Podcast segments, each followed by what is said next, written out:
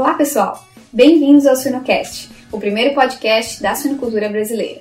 Meu nome é Fernanda Laskowski e este e os outros Suinocasts você pode encontrar aqui em nosso site em www.suinocast.com.br. No nosso site você também pode encontrar vários materiais técnicos, vídeos, artigos e também recursos para downloads. Curta também nossa página no Facebook. O Suinocast é um programa patrocinado pela empresa AgroSéries Peak Genética de Suínos. O assunto de hoje é aclimatação de leitoas para micoplasma e o pneumonia. O nosso convidado é o médico veterinário Luciano Brandalize. Luciano é formado pela Universidade de Passo Fundo, com especialização na área de alimentos pela mesma instituição, possui ampla experiência no setor suinícola com passagem por grandes agroindústrias brasileiras, trabalhou por 13 anos na empresa BRF e por aproximadamente dois anos na empresa Master Agroindustrial, ambas como sanitarista, e atualmente trabalha no Departamento de Serviços Veterinários da AgroSéries Peak. Olá, Luciano, tudo bem? Olá, Fernanda, tudo bem? Bom, Luciano, primeiramente quero lhe agradecer pela sua disponibilidade em compartilhar seus conhecimentos aqui conosco e também dispor de um tempo aqui pra gente do Suinocast. Eu que agradeço a oportunidade, Fernanda. Bom, então vamos direto ao ponto e vamos falar de suinocultura.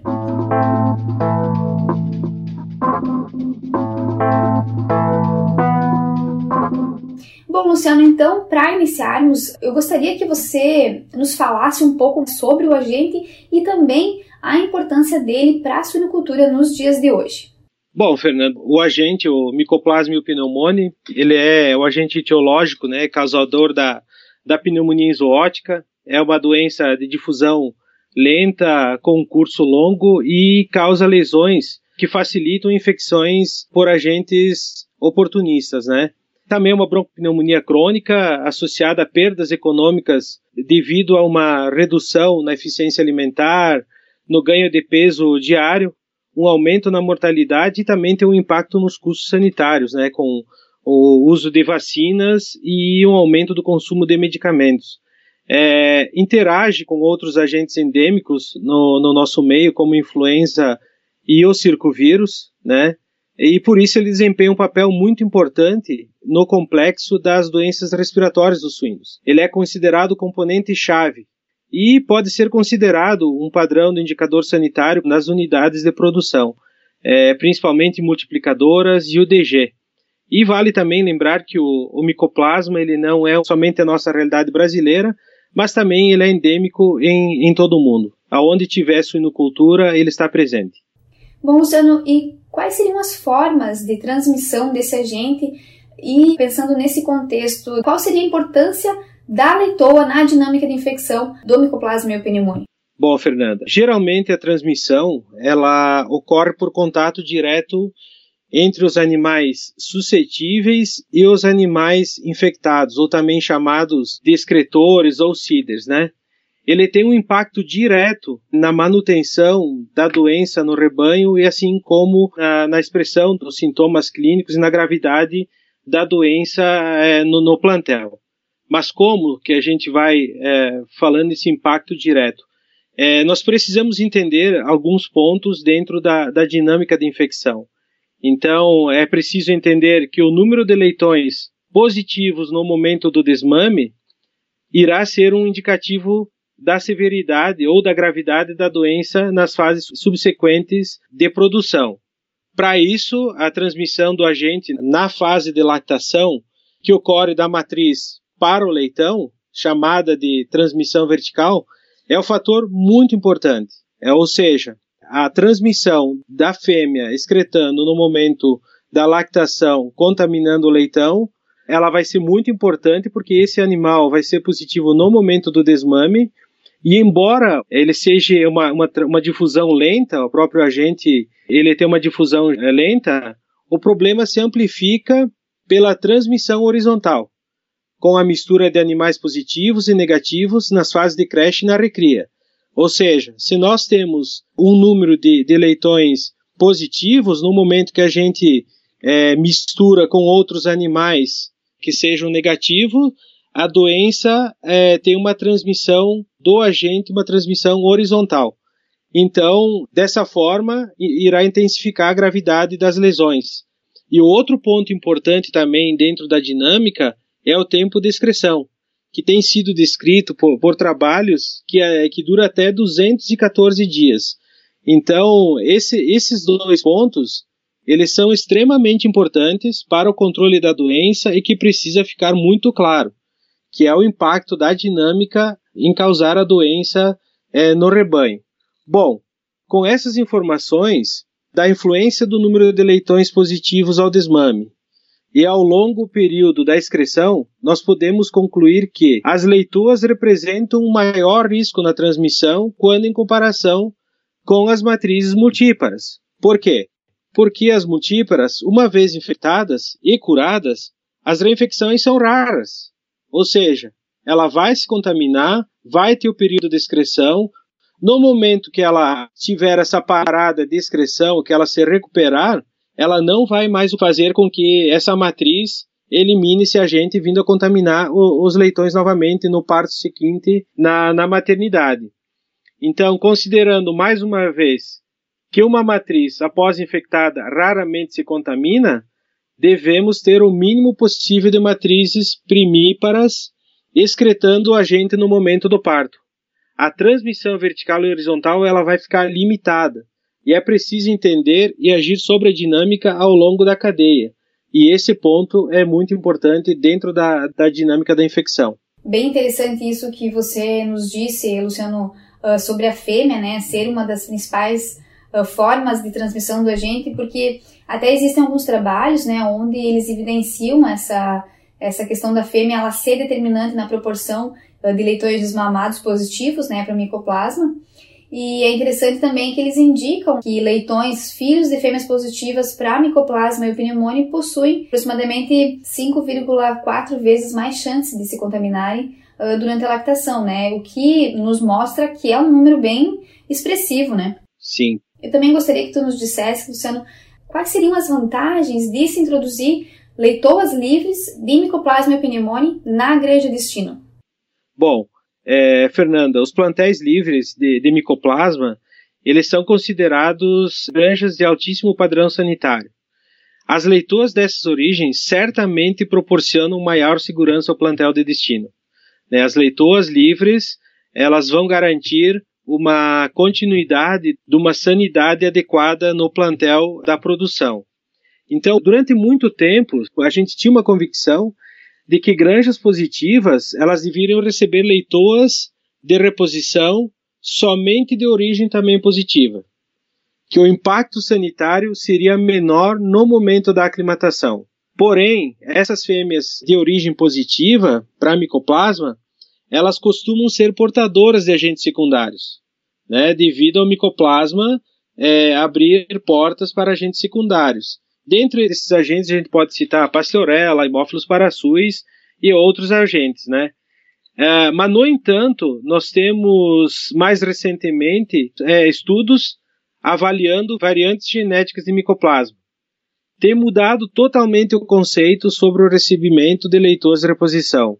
Esses trabalhos demonstram que uma mesma unidade de produção ou até mesmo um animal, ele pode conter mais de uma variante desse agente no seu organismo.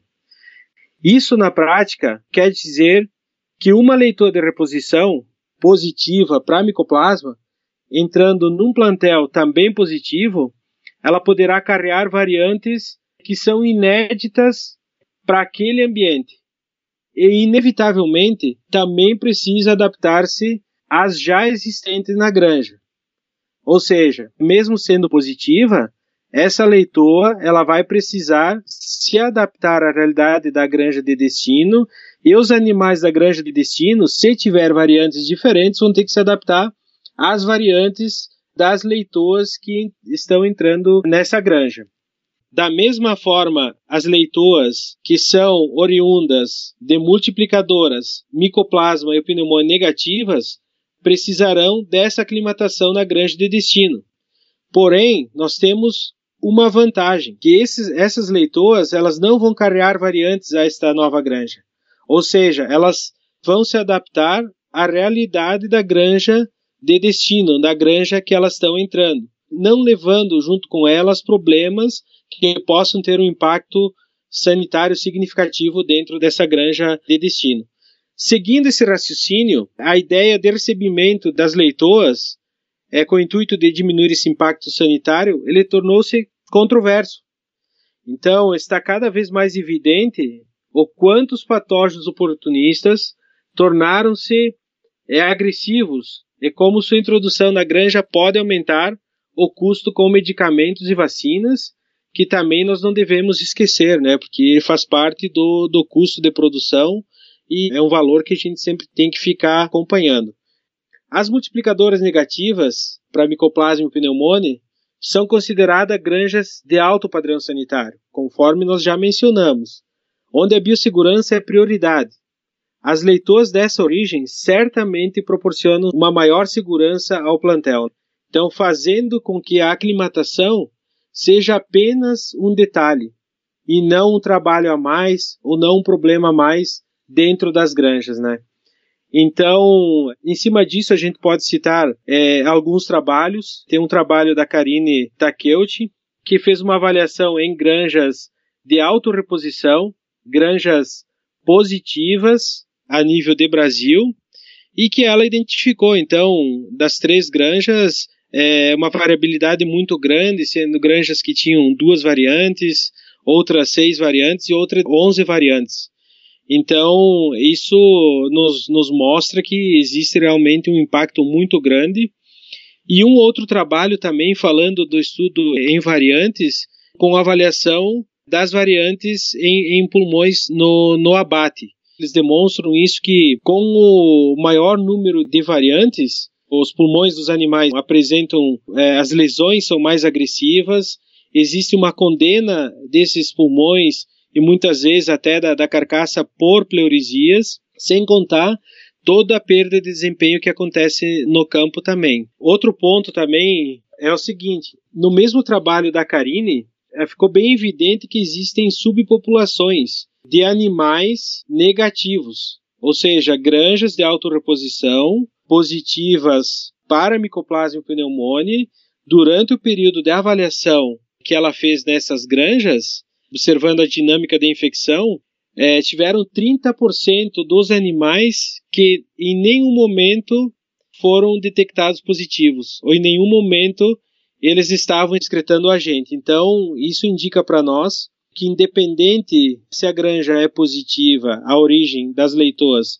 é positiva ou ela é negativa, a aclimatação se faz necessária devido a essas é, subpopulações dos animais, que aí sim é onde a gente pensa que os animais, quando são positivos, não têm uma necessidade de fazer aclimatação, mas nós vamos ter as subpopulações e nós vamos ter animais suscetíveis dentro do rebanho que poderão se tornar um problema sanitário dentro das granjas.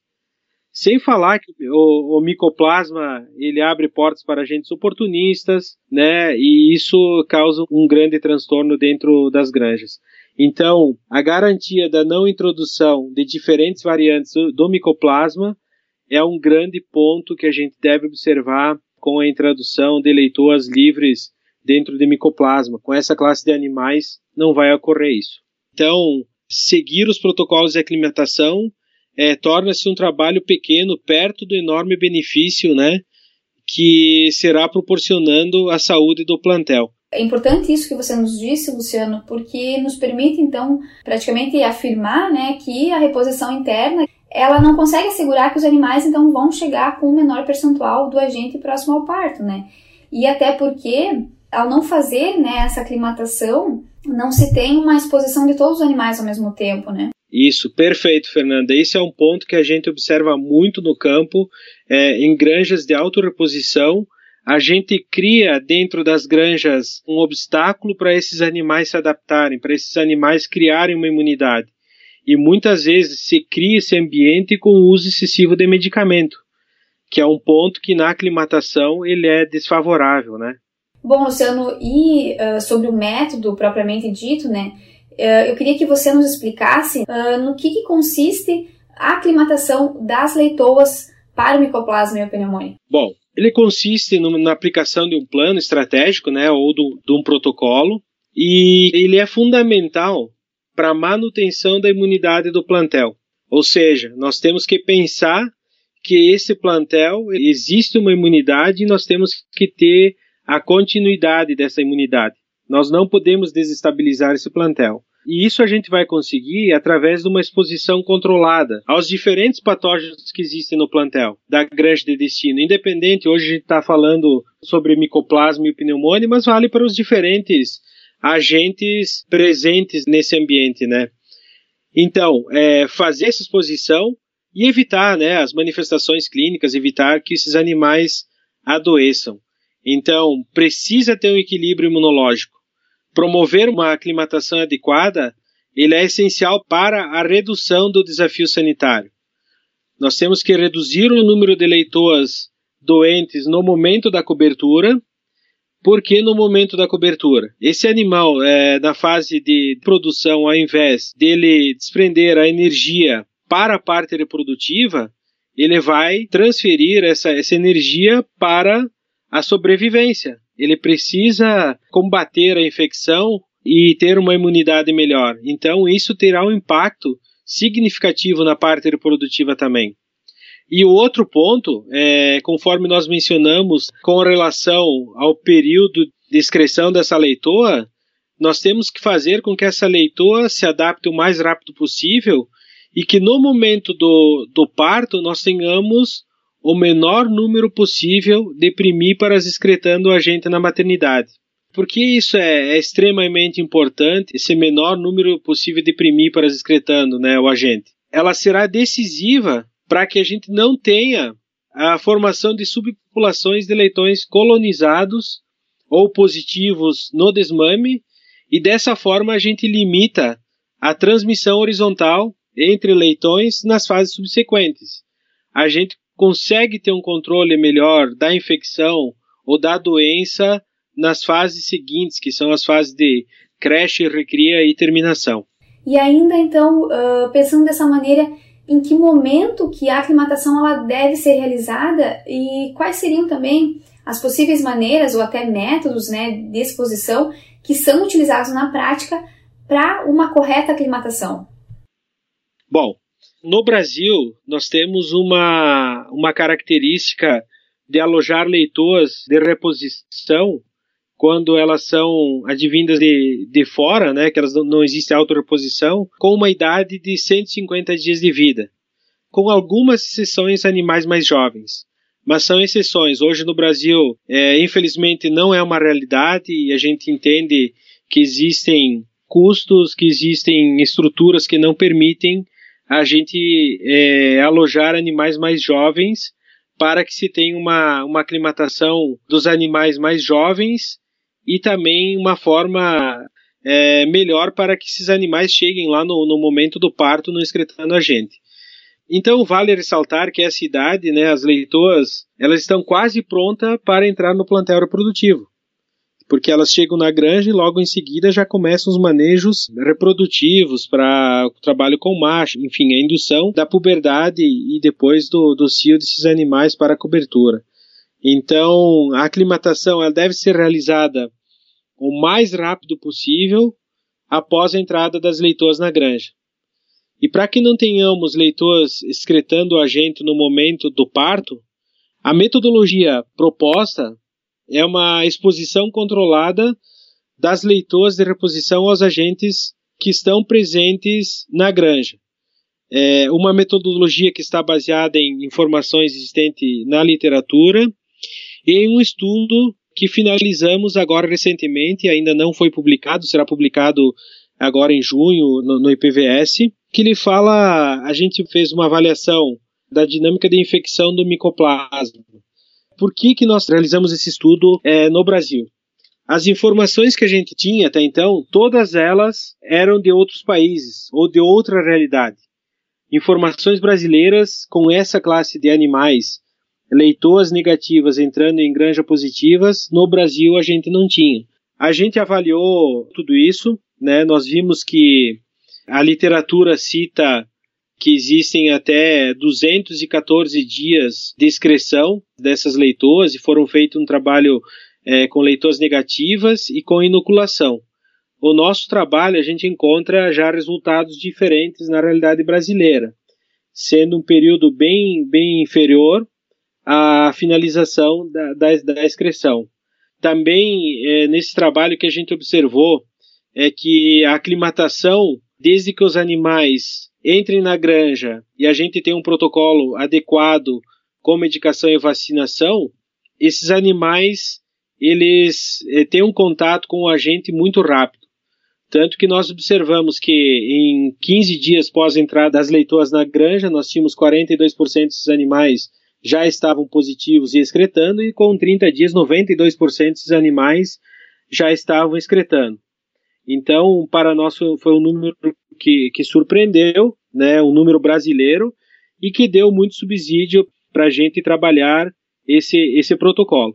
Mas no que consiste esse protocolo? É, nós podemos considerar três fases de execução. Ou seja, uma primeira parte com uso de vacinas, com uso de medicação e também com o, o contato de leitoas com animais da granja.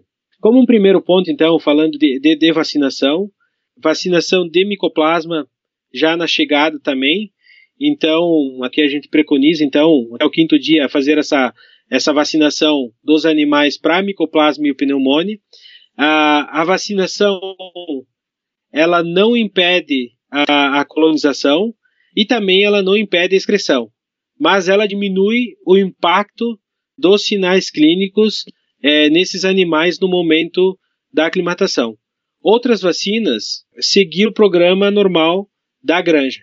Com relação à medicação, é, nós dividimos também uma subdivisão, então, da, na, na medicação, é um protocolo da chegada até a terceira semana e um protocolo após a terceira semana. Essa primeira fase da, da, da medicação até a terceira semana, nós fizemos uma escolha de um princípio ativo que não tem ação sobre o micoplasma. Esse, esses princípios eles vão ter ação sobre agentes secundários, né? E a gente utiliza penicilina, moxilina, ceftiofur para as diferentes causas, né? Então, não, não, não se utiliza uma, um medicamento que tem ação sobre micoplasma, até mesmo em, em casos onde a gente tem tosses, porque tosses podem ser indicativos também de outros agentes, não é uma exclusividade do micoplasma, e que é um, é um pensamento que todos nós temos, que tosse está muito associado ao micoplasma, por essa leitoa ser uma, uma leitoa negativa para o agente. Com o uso dessa medicação, a gente evita a manifestação clínica. E ainda a gente proporciona uma exposição geral desse, desses animais, porque nem todos eles é, se aclimatam ao mesmo tempo. Se nós utilizarmos um, um medicamento que tem ação sobre o micoplasma nessa, nessa primeira fase, até, até a terceira semana, nós estamos impedindo que esse animal, essa leitoa, que ela tenha contato com o micoplasma e ela venha é, a se aclimatar de uma forma adequada.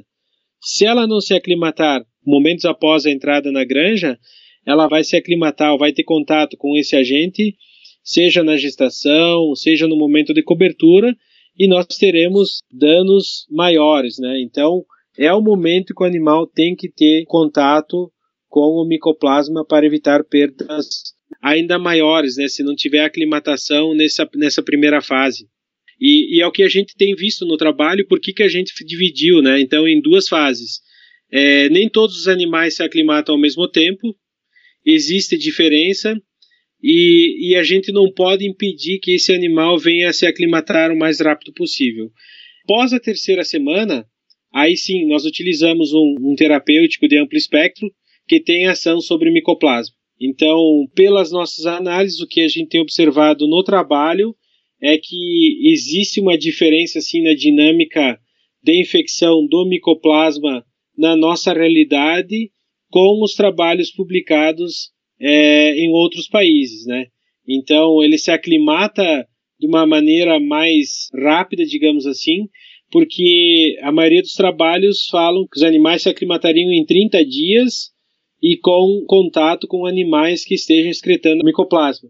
Nesse trabalho que a gente realizou, as leitoas estavam totalmente isoladas. Elas estavam em galpões de gestação, mas não tinham contato com outros animais.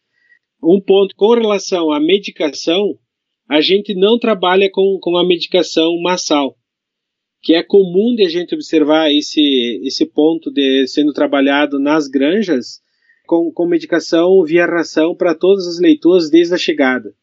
E isso a gente tem visto que é causa de insucesso no processo de aclimatação é, desses animais para esse agente. Então, isso é uma maneira diferente de estar trabalhando, não trabalha com medicação massal, e sim com, com medicação injetável e trabalha o indivíduo. É, isso dá, dá oportunidade para aquele animal que ainda não se aclimatou, que ele se aclimatar o mais rápido possível. As visitas que a gente faz, faz nas granjas e que existem reclamações por parte do, do, do produtor que não está conseguindo uma, uma aclimatação eficiente, quando a gente avalia o protocolo de medicação, ele está com medicação desde a chegada e com um princípio ativo que tem ação sobre, sobre o micoplasma. Então, isso é uma mudança de conceito também que, que gera sempre dúvidas, né? Bom, Luciano, aproveitando isso que você falou, né? Uh, você mencionou nessa questão do conceito, nessa questão das dúvidas, né? Então, uh, eu queria que você nos pontuasse quais seriam aí os principais uh, desafios e também eventuais dificuldades para a implantação desse protocolo nas granjas. Bom, o, o primeiro ponto eu acredito que seja uma quebra de um paradigma, principalmente com a utilização da medicação, né? porque se trabalha muito uma medicação massal no recebimento do, dos animais e agora a gente fala em não medicar todo o lote. Então isso tem sido uma, uma resistência muito grande na, junto, junto às granjas, por ser realmente a gente tem que quebrar esse paradigma. E quando se fala em ter um critério diferente ou um, um olhar clínico diferente, é considerar o indivíduo e não o lote as pessoas ficam um pouco apreensivas com relação a isso. Mas a gente tem que ter consciência, deve ter consciência, que é preciso expor animais para que tenham uma melhor imunidade, né? E sim, é, os desafios são grandes, então precisa ter uma melhor imunidade frente aos agentes presentes é, no ambiente da granja de destino. Do contrário, não teria razão de se fazer aclimatação. É um método diferente de se pensar e de forma mais racional, né? Então, prezando sempre pela imunidade do plantel, né? E essa é uma metodologia que está baseada em informações existentes na literatura e também nesse, nesse trabalho que, que nós estamos finalizando, ou seja, a gente tem as informações da nossa realidade. Então, isso nos permite ter segurança é, de que esses animais não têm necessidade de se fazer uma, uma medicação massal impedindo essa, essa aclimatação. Eu acredito que esse é o principal, principal ponto. O outro ponto também é o olhar clínico, né, de saber é, o animal que ele está doente, saber o momento da medicação, porque quando você medica todo o lote, você acaba encobrindo, que a gente fala, né, todo o problema. Então, ah, o animal, muitas vezes você tem um diagnóstico clínico, um olhar clínico tão apurado, mas a medicação está controlando. Quando a gente fala em tratar um indivíduo, nós temos que ter um olhar diferente. Sim, Luciano, e eu realmente acredito que essa questão de se fazer entender, né, que a restrição de antimicrobianos que tenham ação frente ao micoplasma ela é importante, né, nesse período, e também essa questão uh, de que é desejável, né, que a leitoa ela seja exposta o mais rápido possível, né, e ao máximo, né. Perfeito, perfeito, Fernando. Ok, Luciano. E para nós finalizarmos a nossa entrevista, quais seriam suas considerações finais sobre o nosso tema? É, Fernanda, então as leituras negativas é uma realidade né, em vários países. No Brasil, ainda caminha em passos lentos de aceitação, então sempre gera grandes discussões né, junto aos produtores é, nessa aceitação dessa classe de animais.